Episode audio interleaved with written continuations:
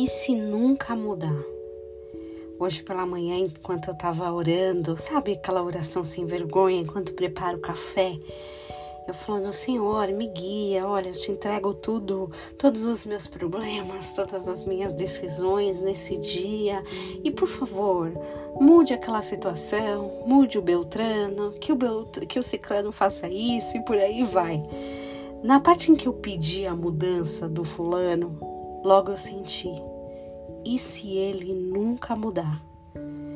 Eu posso mudar, eu, Cibele, mas eu nunca vou poder mudar as pessoas. E se elas continuam iguais? E se as situações continuam iguais? Aí eu parei para pensar.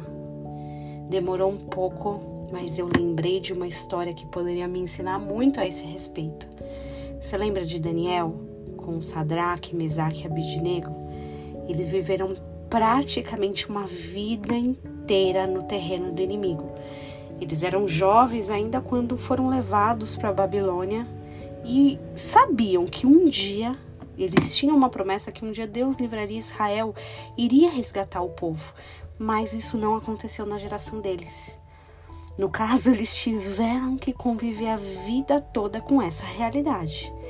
E olha, não se dobraram a outros deuses, não ficaram felizes, não fizeram as coisas com a vontade. Pelo contrário, eles sempre foram exemplos.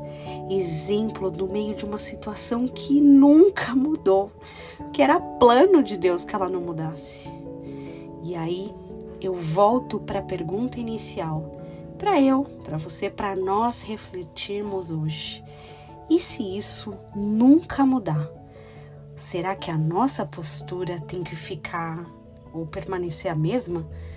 Bom, é para pensar, né? Que Deus nos dê esse mesmo espírito de excelência que Ele deu para Sadraque, Mesaque, Abidnego, Daniel e que nós possamos ter uma atitude correta, independente se as pessoas mudam ou não, se as situações mudam ou não. Tenha um dia abençoado em nome de Jesus.